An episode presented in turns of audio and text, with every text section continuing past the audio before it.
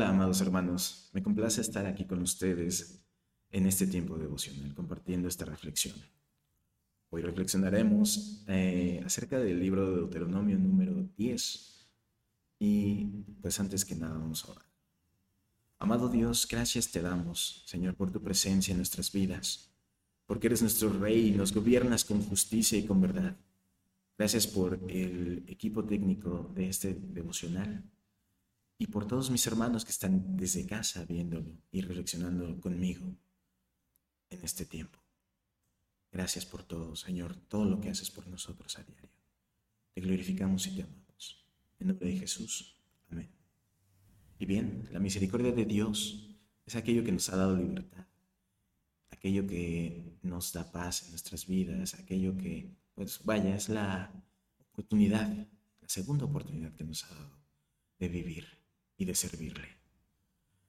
Pasamos con eh, la lectura de nuestros versículos 1 y 2. Dice, en aquel tiempo, Jehová me dijo, lábrate dos tablas de piedra como las primeras y sube a mí al monte, y hazte un arca de madera. Y escribiré en aquellas tablas las palabras que estaban en las primeras tablas que quebraste, y las pondrás en el arca.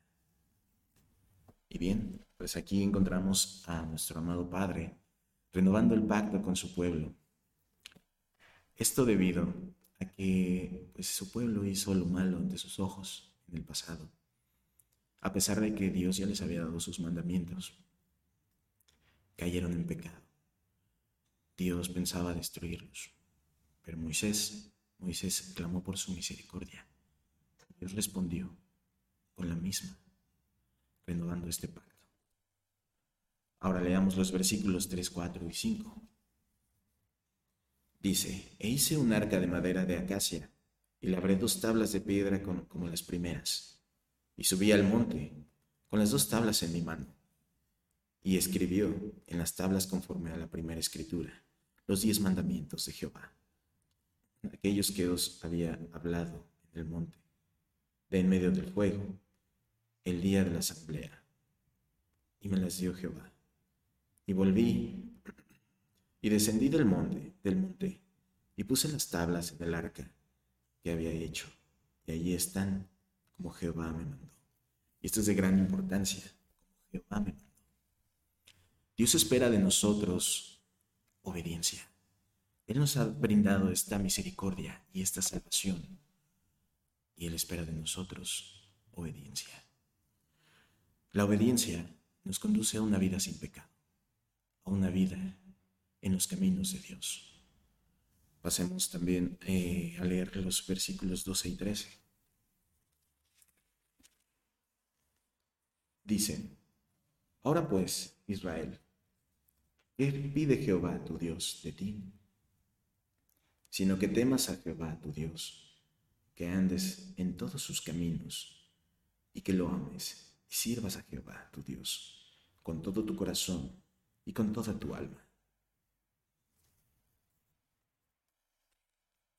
que guardes los mandamientos de Jehová y sus estatutos que yo te prescribo hoy, para que tengas prosperidad. Aquí encontramos lo que espera Dios de nosotros. Como les mencionaba, espera la obediencia. Amados hermanos, la prosperidad no solamente se refleja lo material, en lo físico. La prosperidad se reflejará en gran manera en nuestra vida espiritual, en nuestra vida con Dios. Seamos obedientes y clamemos a Dios para llevar una vida en santidad, para tener una vida adecuada a los ojos de nuestro amado Dios y poderle servir sin mancha en nuestras vidas. Muchas gracias, hermanos. Gracias por estar aquí con nosotros. Dios les bendiga.